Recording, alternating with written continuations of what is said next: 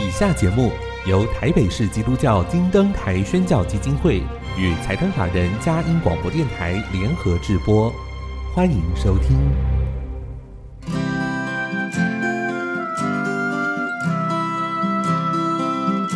在现代紧凑的生活节奏里，以爱建立和谐的家庭生活，以喜乐专业的态度投入服务，一起营造你我的美丽人生，成为一个快乐又丰富的译文生活家。译文生活家，本节目是由林森南路礼拜堂社团法人中华民国合家欢协会、佳音广播电台联合制作。欧林静主持。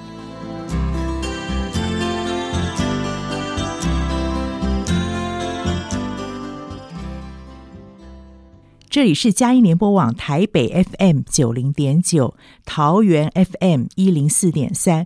各位听众朋友，大家好！您现在所收听的节目是《艺文生活家》，我是节目主持人林静，很高兴跟您在空中相会。节目一开始跟您分享展览的讯息。听众朋友，不知道是不是喜欢欣赏文物呢？其实每逢我们在博物馆或者是展场观赏文物的时候，首先会看到的是造型或者是上面的一些纹饰图样。但是如果我们对这个文物可以多一点了解它的时代背景，或者是它的一些技术功法，或许我们就更能掌握文物的风格。在这边要跟您推荐十八世纪中国最具代表性的瓷器，也就是康熙、雍正、乾隆期间，当时材料的研发、使用，还有三位主政者对官窑不同的诉求，所以形成了三个阶段的风格形式。这个展览风格故事。法兰彩瓷特展正在故宫博物院北院展出，它时间其实由去年开始到今年的十二月三十一号为止，非常难得的机会，推荐给您。风格故事法兰彩瓷特展在故宫博物院北院展出，到今年的十二月三十一号为止，喜爱文物的朋友们千万不要错过喽！分享完这样的展览之后，今天又到了我们好书分享的时间，音乐过后开始我们的访问。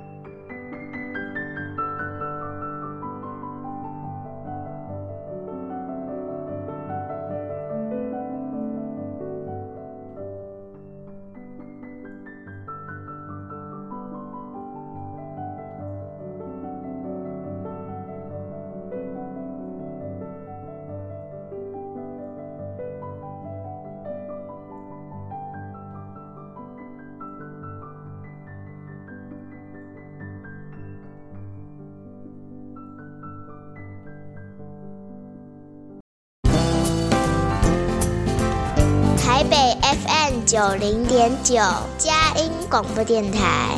桃园 FM 一零四点三，Go Go Radio；宜兰 FM 九零点三，Love Radio。这里是佳音 Love 联播网，精彩节目，欢迎继续收听。欢迎回到语文生活家，各位听众朋友，大家好，我是节目主持人林静。今天非常荣幸请到的是远流出版社皮克托皮亚的这个书系编辑蔡雅玲。这个书系其实我常常会推荐，是因为它真的是。有各种不同的面相，而且来自各种不同国家的风情，可以帮助我们阅读更扩广见识。很谢谢雅玲这样的用心选书，雅玲欢迎你来到我们节目里面。呃，主持人们好，各位听众朋友大家好。对，因为每次带的书都让我们很惊艳。好，谢谢。可以跟听众朋友再多一点介绍皮克托比亚里面选书的一个概念跟方向，因为每次我觉得好像都不同类型，嗯、但是都是增广我们的见闻。对，其实我会觉得就是呃，因为其实我这个书系会主要是把不会把绘本定义成童书，嗯、而是就会把它当成是一个就是适合不分年龄读者的一个出版品。对，然后就。他我我我都直接称呼他就是绘本这样子。嗯，像如果是一般书籍的话，其实一般书籍其实我们在书店里其实可以看到，就是它有分，比如说什么人文社科啊，嗯、然后或者是呃心灵疗愈啊，或者是你要自我成长，或者是一些呃小说类型的文学小说都有，嗯、但。我当初在呃规划这个书系的时候，其实就是在觉得一般书的各种出版的面向，其实绘本绘本它其实都有在做。啊。对，其实光它只是用绘本的形式，用对用图像的形式去呈现，所以所以我们就是呃，我们这边在选题的时候，其实也会朝各个面向去做筛选，不会刻意的说就是专注在。某一个特定的主题，这样对，然后也是尽量就是把就是呃各种就是呃美丽或者是有意义的绘本，嗯、然后想推广给更多的大小读者这样子。嗯，对，对，所以每次你的选书我都非常关注，因为觉得是可以。好好的推荐给大家。嗯、那首先呢，今天你带这一本书呢，也是刚刚出炉不久的哈，热腾腾的。我相信喜欢飞行对飞机迷来讲，一定是啊。好好奇哦，到底是什么样？说可以给我们介绍一下吧。啊、这本书叫做那个《飞机之书》，然后从设计发展到翱翔天际。嗯，对。然后它其实书名就很开宗明义的讲说，就是一本在谈论关于飞机的一本书。对，对。那这一本书就是比较偏向就是科普性质的，是但是我觉得它是一本图像很很漂亮的书。强哦，图像对对对，那这本书的作者他叫做杨范德菲肯。那、嗯他他是一位那个比利时比利时的那个插画家，嗯，对，那他的作品，他其实就是平平时就是在负责就是插画设计类的那个一些工作这样子。哦、他的作品也多次就是跟那个呃国际的一些，比如说平面媒体啊，嗯、像是《纽约客》啊这种、嗯、这种比较知名的艺文杂志合作这样子。口碑的了。对对对对对，他的创作风格就是很。要怎么说呢？就是有一点复古，但是又充满未来感的那种感觉。啊、对，他就是用呃这本书，就是这位作者他把那个呃，因为他小时候有上过呃飞飞行课，啊、对，那就是因为这样的启蒙，所以他将他把他对飞机的热爱都画进了这一本书，感受得到。对，对啊，所以这本书里面其实就谈论了很多，就是飞机的设计啊，嗯、以及就是。从呃，我们最早，比如说大家都知道飞机的发明者是莱特兄弟嘛，嗯、对。对，就是从飞机最早的那个历史有交代了，对，对它其实大概呃说明了一下，就是飞行的一个飞机的一个演进史，嗯、那再从那个飞机的各部件去做介绍，嗯、比如说。呃，飞机是怎么样转向的？对怎么样在天空中运动的？没错。对，那另外还有就是飞机的动力，比如说螺旋桨啊，啊或者是一些喷射引擎，它其实里面都有提到。那我觉得它比较特别的就是还针对那个各个就是比如说机翼的部分，啊、它里面就有提到，就是有只有机翼的飞机，嗯、也有完全没有机翼机翼的飞机。对，那。它就是借由这些各部件的介绍，那再去带一些就是飞行史上的，就是一些比较经典的一些机种。嗯对，我觉得他的那个是叙述是非常流畅的，嗯、对不对？定睛在某一个部位，对，然后再去相关的这样子的讨论。对啊，对，它里面就我觉得比较特别，他就有提到就是那个小王子作者的那个圣修伯里，对，他的那个呃，就是他他因为他之前就是那个飞行员，飞行员对，对，所以他他驾驶的那一架就是那个。呃，洛克希德 P 三八闪电式战斗机这样子，啊、它里面也有特别的琢磨去呃讲述这架飞机。文学故事也带进来。对对对对对，它其实讲述了就是关于飞机，它其实不是都是在讲就是一些比较很科学技术对科学技术面的东西，它里面还有提到就是关于飞机它背后的故事，它诞生的秘辛，以及就是一些驾驶员他们的他们的经历这样子。对，那。他在中后半段的时候就，就就会再谈论到，就是除了飞机之外，就是关于航空飞行，还有一些各种的知识，他也分享给读者。嗯、就比如说，像是大气科学的知识啊，对对，那天气部分，对啊，天气啊，还有就是那个遇到乱流啊、哦、怎么办啊？还有就是飞飞行员他们是如何去判断飞行的高度？嗯，对，那再来就是飞机是如何在通讯跟导航？导航对，因为。飞机它就在天空飞，他们也没有那个什么，不像交通警察。对啊，对啊，他们也没有那个，就比如说什么呃行车记录器，对，对，对啊，也没有那种就是交通规则啊。你在天空，你看地图也没有用。有哈。对啊，所以它里面就有提到说飞机是怎么导航，以及就是如何去跟那个航管人员、塔台他们去做调度沟通这样子。对，那再来就是提，最后就是提到呃，关于飞行的一些，比如说未来的，未来的可能性。对对对对对，就比如说有飞行船啊，还有之前就是那个协和号超音速客机这样。是。对，那另外还有就是常会在新闻看到，就是比较实验性的，比如说飞行汽车啊这样子。嗯、对对，当初怎么会考虑出这一本？你也是飞机迷吗？其实我 我不算是飞机迷耶，然后当初会考量在选书，很多时候第一时间的考量都是图像吸不吸引我这样子。哦、了解。对，然后然后再再来就是就是觉得他的呃故事其实还蛮有意思的。嗯、对，那另外一方面，因为这一本就是呃它是那个呃。比利时的绘本，嗯，那我会觉得说，就是也是台湾读者比较少，接触。对对对对对。那这本作者他在出完这一本就是《飞机之书》，他还有其实还有两本系列，哦，一本就是在讲船，哦，那以及交通工具都对对对。那另外一本就是好像是今年才出的吧，是要是在讲那个火箭的故事。哦 okay, okay，对，那都还蛮有意思的这样子，对。所以好有意思哦！啊、我觉得雅丽你在选书真的很特别耶，嗯、没想到你哎这一类型也接受这一类，所以你的广度是宽广。对啊，就是其实不会对自己太设限，对，太设限，然后也会希望就是可以容容纳呃各各类型的读者，把大家都拉进来这样子。对。那我比较好奇的是。啊，如果文学性的绘本没有问题，嗯，可是这个其实是科普类，对，编辑要做好多功课喽，是不是？啊，就是当初在呃制作这一本的时候，就是也是有遇到一些就是卡关的地方，因为花很多心思。对啊，对啊，因为你因为像里面有很多就是一些专有名词，专有名词啊，对啊，那因为加上这一本又是那个呃以荷兰文撰写的，啊，所以当初是是先找到荷兰文的译者，译对，那。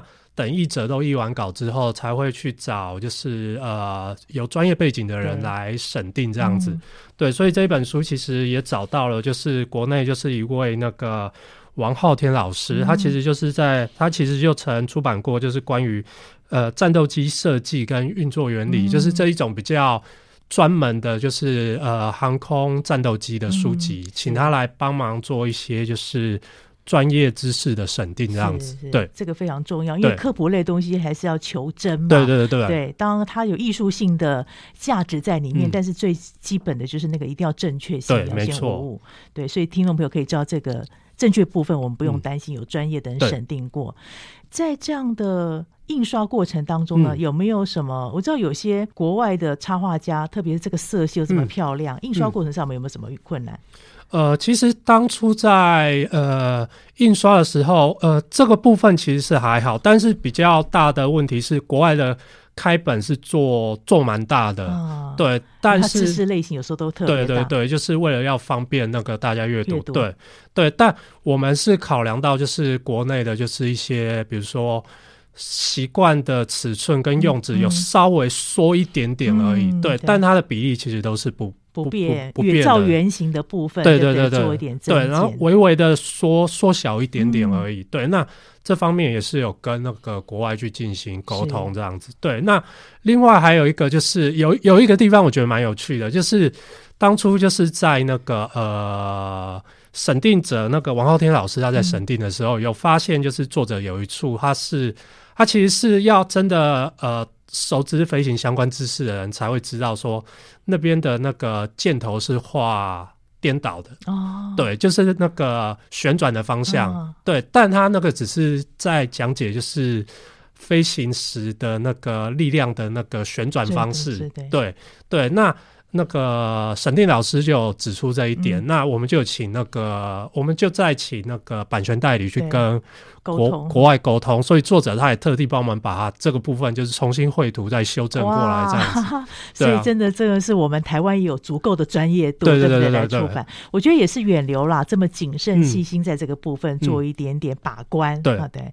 所以真的要推荐给大家，嗯《飞机之书》推荐给大家。真的，我相信不不管你是不是飞机迷，像我自己可能对飞行不懂，坐飞机这么久，嗯、但看到这本书，我真的会被它吸引。就跟雅玲讲的，啊、先被图像吸引，嗯，然后想说，哎，那去看看里面讲些什么。那我觉得很有意思，是以前看到科普书可能就睡着了，对。但这本不会，因为它有故事性在里面，你可以继续去延伸，然后对自己来讲也是一种长知识的经验。对啊，就是其实有点像是从。故事去学习知识的这样子，对对对，很再一次谢谢雅玲跟远流可以为我们选择这么好的书。嗯、当然，雅玲还带来其他本，到底是什么样好书呢？我们先进一段音乐，带来听雅玲来分享。台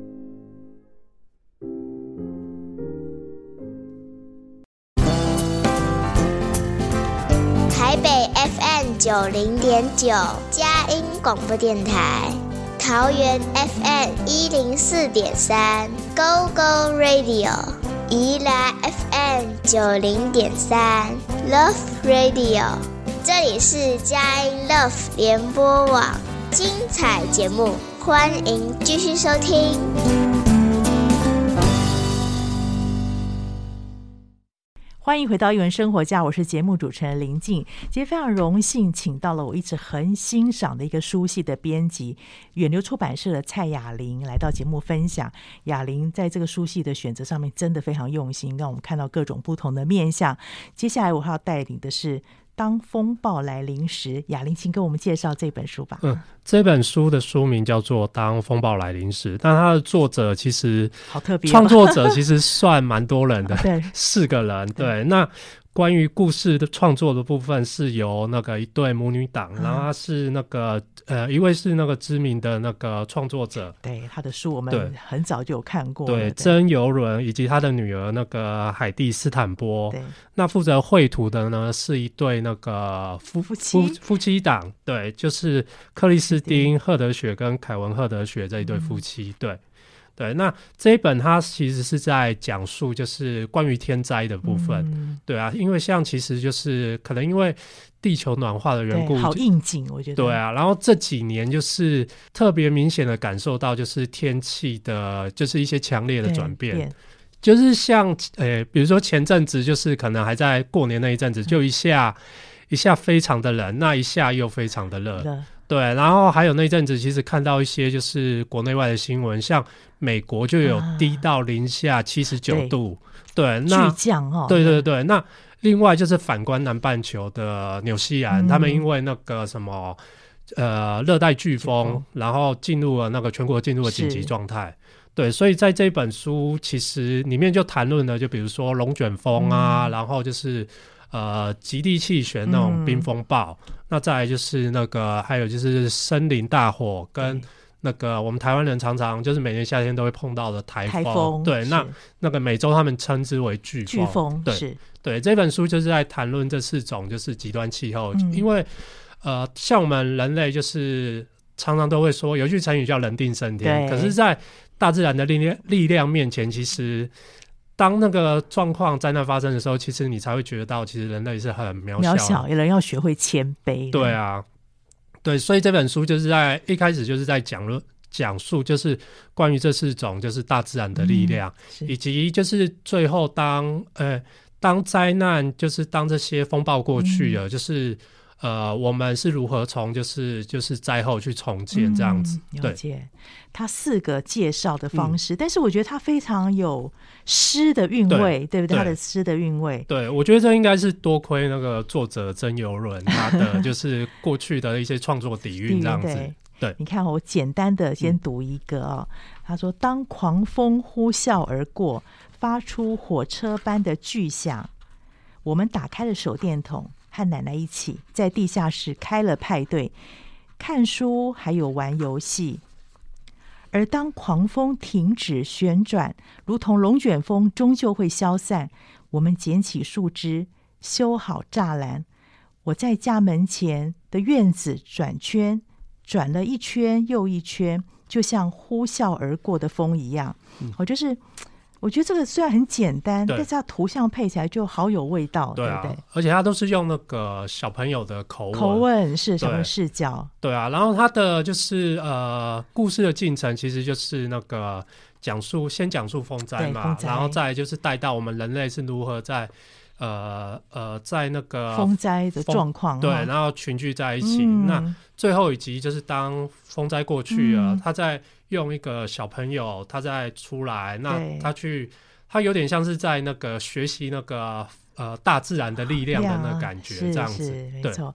而且，我觉得他那个很具象哎，因为常说那个狂风到底龙卷风什么样子，嗯、他是用这样火车般的巨响，有没有？嗯，所以你可以感觉上好像真的火车这样子飞逝而过的巨大。雅玲有提到的孩子最后在学习模仿大自然的样子，我觉得也是一种。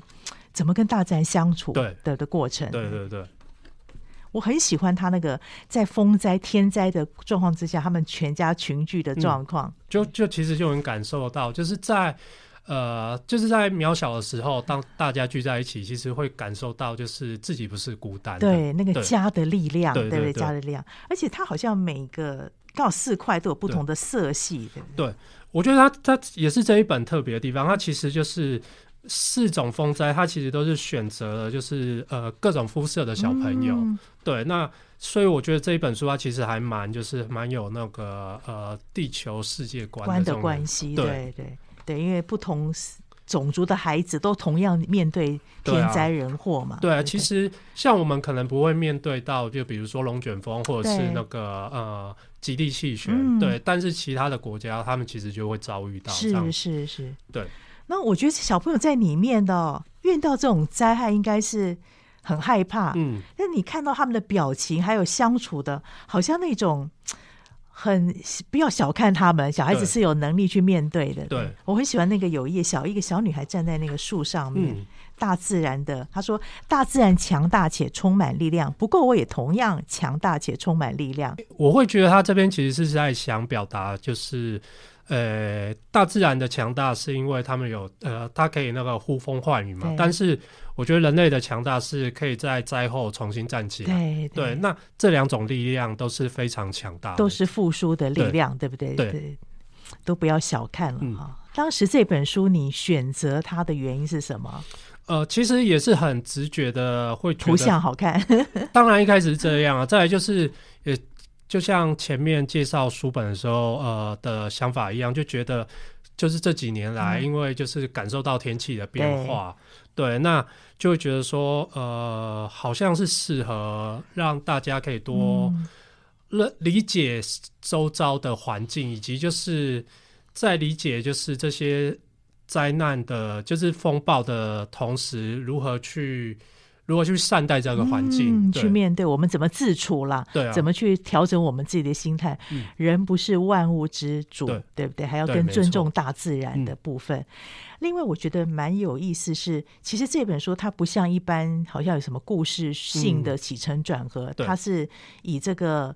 四种不同的风灾做一个节奏性的论述嘛、嗯，所以你会怎么样来建议父母亲陪伴孩子来读呢？如果有一些大孩子他可能会欣赏图，或者是他真的从这个文字当中得到一些帮助跟力量，嗯、或者也想象、嗯。那如果孩子小呢，或者说父母亲要带他共读的时候，编辑的角度会怎么样来建议他们欣赏这本书？呃、我我觉得这本书是适合，就是非常适合，就是亲子一起共读的、嗯。那我会觉得它是适合，呃，可能是。当然是在那个风暴的状况下是最能感同 身受的。对对，那再来就是可以在呃，可能是我们在电视上看到一些，嗯、比如说呃，真的有天灾的天灾的新闻的时候，对，当这种状况发生的时候，呃，相信孩子一定都会有那个恐惧的心理。是，对。那我觉得父母就可以拿出这一本书去跟他们说，就是该如何面对，对，那以及就是。呃，爸爸妈妈都会，家人都会陪伴在你身边，嗯，那大家都可以一起度过。是，对啊，以及像那个前阵子的那个地震，地震，我觉得对，我觉得台湾有啊，在长滩会有这种地震。对啊，我觉得这个也是算很，就是我们台湾以及就是世界各地蛮常碰到的一个天灾。对，对，我觉得这也是一个，就是呃。透过这本书也是可以，就是缓和这样的情绪，这样子。是，所以这是一个很好的疗法，对不对？对，陪伴的疗法就是有时候我们跟孩子讲，或者孩子有时候那种恐惧说不出来，对，他就是碰到那种大自然的威力下，他也不知道该怎么自处的时候，嗯、其实阅读是一件很好的。方法哦，就是可以在那个时候陪伴着他，看到这些，不管是从色彩、从图像、从他们家人的自处、从孩子怎么去跟大自然共处，甚至要那种去协助自己复苏的部分，都可以得到很大的力量跟滋养。对，没错。您自己有孩子嘛？对不对？有，对我我觉得对，你有说过那时候当时这个书系也是为着孩子可以一起共读。对，他读的反应是什么？呃，他读了，他当然是也是先看那个颜色啦，他会觉得说颜色很漂亮，他特别喜欢哪一页。对对，那呃，当然就是后面我在跟他念的时候，他就会提到就是呃说哦，我们有台风啊，对啊对对对，对他就他就会很主动说我们有台风，那我们也会这样这样的。这样那样，是就是在像是在床上啊，然后就是把棉被当成浪涛啊，这样玩。对，哦，对，也可以哈，这样的方式。就是其实可以学习，就是梳妆，因为梳妆其实当风暴发生的时候，就是小朋友通常不不太会去消化这样的情绪。梳妆里面他，他他是用介介绍的方式去介绍，就是呃该如何去转化这样的情绪。就比如说，就是。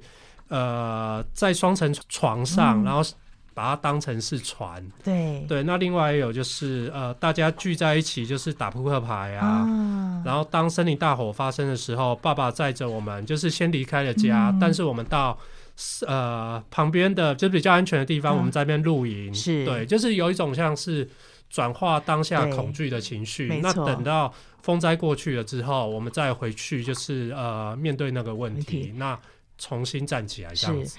对，雅琳讲到个重点，那个转移转化是很重要。嗯、对孩子来讲，因为那个时候真的是他没有办法去处理他的情绪的时候，嗯、你要把他带开，对对不对？那这个是一种转移的方式。那他不管在游戏中，或是换一个情境，都是一个很好的帮助跟提醒。嗯、很谢谢雅玲带来这么好的书。好，谢谢。当风暴来临时，我们先进段音乐，看看还有什么样的好书。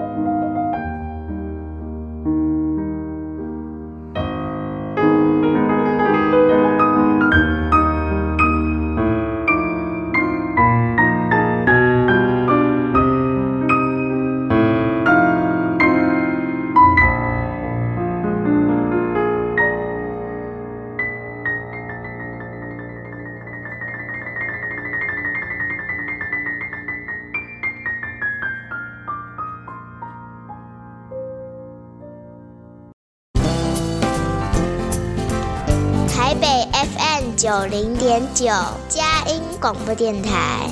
桃园 FM 一零四点三，Go Go Radio；宜兰 FM 九零点三，Love Radio。这里是佳音 Love 联播网，精彩节目，欢迎继续收听。欢迎回到一文生活家，我是节目主持人林静。今天非常荣幸，请到远流出版社的编辑蔡雅玲带来好多很好的绘本，让我们可以打开视野。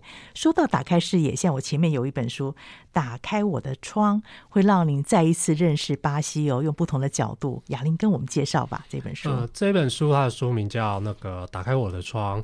它是由两位创作者所创作的，那一位是负责故事的呃创作者，他叫那个奥塔维欧朱朱尼尔，嗯，那另外一位是负责绘图的，叫瓦尼娜斯塔尔寇夫。那奥塔维欧呢，他就是他其实就是当地的那个巴西人，巴西人对那。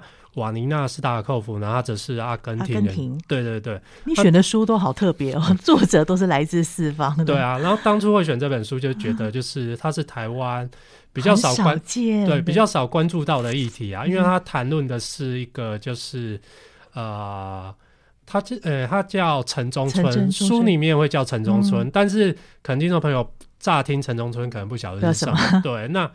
如果用比较就是台湾人能够熟悉的熟悉的，它就是可能就是那种巴西的那种贫民窟，对、哦，或者是棚户区，是对。那它就是长在那个就是巴西大城市那个边缘里约里约边缘那个近郊山坡上，就是有一大片，然后他们可能就是用那个。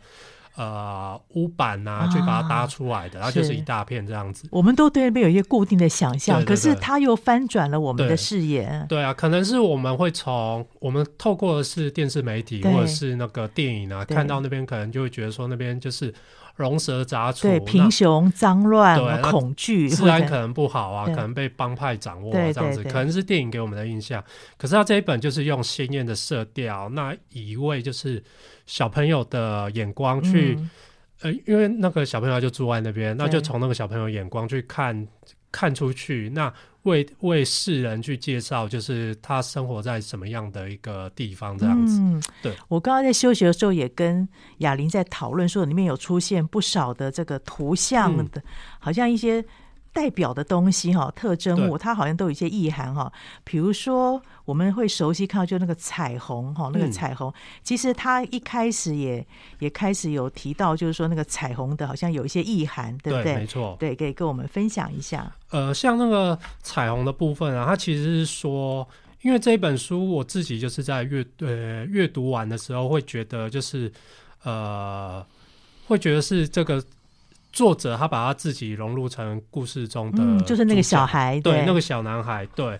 那因为过呃，作者他过去可能就是真的有经历过就是这样的生活。嗯、那他小时候就是因为透过书本的力量，嗯、那得到的得到了那个救赎啊、嗯，所以他觉得书是一个很很有力量的一个魔法，嗯、或者是一个魔法道具这样子。对，所以他才想说，透过书本你可以到达任何地方。嗯、对，那。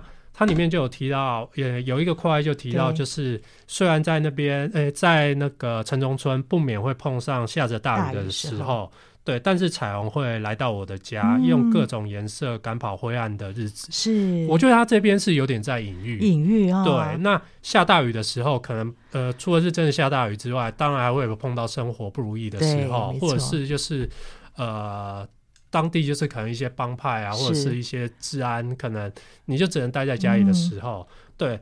但是他他他说彩虹会来到我家，嗯、但他的画面却是那个作者就是那个小男孩打开一本书，书那书上有彩虹，彩虹，对。所以他其实我觉得他是想传达，就是透过阅读你可以看到就是彩虹，嗯，那个希望，对对对，对。那美好，对。那再再再来就是你可以乘着那个彩虹，嗯、然后。让你的心灵就是到达更远的地方。对，对，那除了找到呃金银财宝之外，也可以找到其他更加珍贵的东西。而且它旁边有一些鸟类吧，飞鸟一直也是不断的在飞行，对，对不对？那个自由或是想象，对对对，也在书本里面遨游。对，我我会觉得说，它这个其实也是有点像是在借贷，就是让自己的心灵可以。更开阔，飞向更远的地方，这样子。对，这个是我个人的解读啦。对，但是我觉得我们也可以有这样的期待，对，啊、对不对？透过这样的分析，嗯、然后其实他看到是孩子的世界，即便是在那样好像不是那么我们所谓不是那么理想的环境，可是有孩子在就可以开开心心谈天说笑。嗯，孩子是喜悦的，孩子是在一起是那种很纯真的。对，所以他被画了各种好像不同颜色的。那个皮肤色的孩子都一起在游玩吧，嗯、或者他们自己互相做一些连接。对啊，因为就是当地的，比如说呃，生活环环境可能不是真的那么的理想富富裕。对对，所以他们，但是小朋友还是会利用身边现有的东西，然后去创造自己的快乐。孩子很会找乐子。对啊，就比如说下雨的时候，他们会把会在会用那个遮雨棚，啊、然后把那个。先把水接下来，来等到雨停了，那边就变成一个游泳池。是，对。那另外他们也会，就是大家都知道南美洲人他们的那个音乐律动很好嘛，Funk，对，对啊，所以他们就会用那个透过那个传声筒，啊那啊再利用那个就是呃音乐，那去编奏编编奏成那个节奏乐曲这样子。嗯、没错，对，对他们的音乐性，所以这里面其实有好多。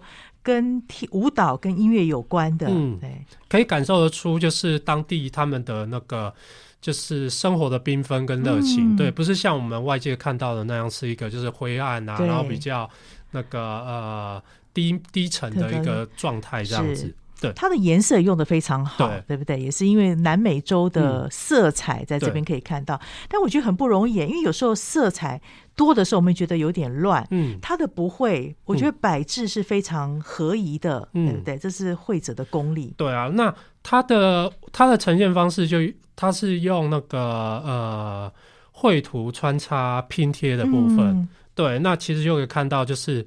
呃，他的那个书中的那个房屋啊，啊也是用拼贴的方式，对，其实就有点像是当地的那个现况这样子。啊、对，当地你可能就看上看往那个城外的山坡看上去，啊、就是各种五颜六色，色都有，对对对，好特别的一本书。对，对，另外刚刚雅玲有说到，嗯、他们有一些。好像什么电讯设施是不是？我们会看到里面也会有一些小物件在那边，这打招呼、嗯。这其实是有点像是书中的一个小彩蛋，因为书里面常常会有一个很像那个呃，在每间房子啊都有一个很白白的，很像一个小小对话框。对话框对，我像漫画里面对话框，对对对，有有种有有点像是小对话框的一个符号，嗯、但它其实仔细看的话，其实是。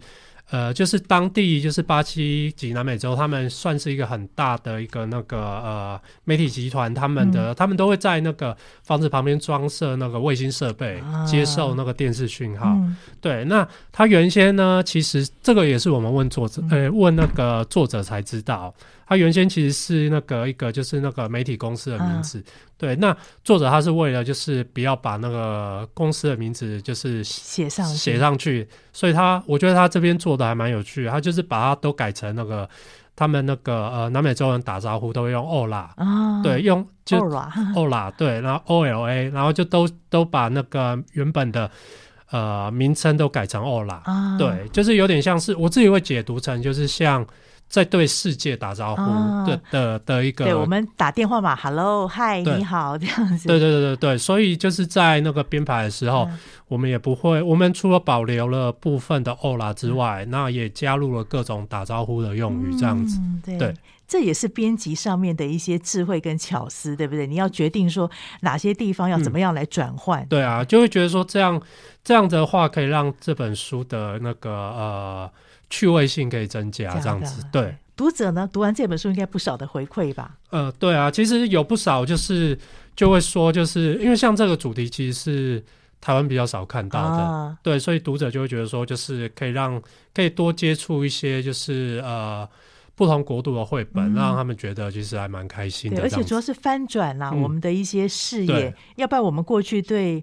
巴西特别这种贫民窟的，都会有一些固定的制约的这个想象，嗯、但是孩子的眼光是不一样的。对对，对，这这关于这一点，我觉得这本书它其实传达的是两个面向，一个就是我们外界去看如何看待他们的贫民窟跟城中村，嗯、以及是那个作者他想要对当地的人说，就是你可以看看窗外，嗯、那透过书本，你的世界其实是很宽广的。对，你可能不要不要因为你现在的一些，比如说生活的境况，嗯、或者是你觉得在这边就是可能生活并不是过得很富裕，对，对，但是你可以借由书本，那去呃探索你呃拓展你自己更更呃宽广的未来这样子。嗯、对，对，我觉得阅读是很重要，带来很多的力量。我想也是编辑在这么多年。嗯编辑非常辛苦，我知道，嗯、不管选书还有这个过程当中，嗯、但你们一直坚持下来，就是希望把这个阅读能够好的书籍推广给台湾的，就像这个作者一样，对，他也是透过阅读得到救赎。对啊，因为其实这位作者他，我我也是在那个收到译者的那个译完作者简介才知道，说他的身份其实还蛮特别，嗯、因为他其实本身就是出生在巴西那个里约近郊啊，对。对，所以我。就是推测他应该就是那个城中村当地出生的人，嗯、对，所以呃，他他那么熟知当地的一个那个就是生活背景，嗯、那并把并且把他带出来，对，那他除了是一位那个创作者之外，他本身也是一个演员，演员，对 对，然后以及他还有就是他还在那个呃城中村里面，嗯、就是本人他自己真实在城中村里面办那个。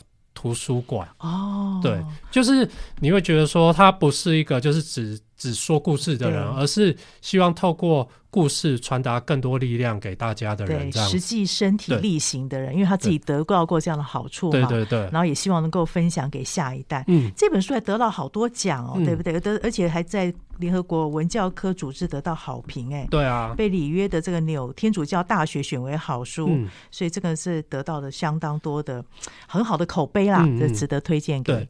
也很谢谢雅玲这么用心。谢谢。人群好书，嗯、今年呢有什么样？还有什么样的好书计划？今年还是今年也安排了很多，就是呃，我自己觉得很有趣的书。嗯、对，那呃，像是刚刚的那个飞机飞机之书之外，就是今年还有一些就是比较呃，我我我自己会。把它定义成，就是今年年龄层会再拉得更宽广一点。哦、对对，那接下来还有一本就是无字绘本，哦、对，也是比利时的无字绘本。哦、对，那它都是用那个黑色去呈现。那它是在讲一艘小船在。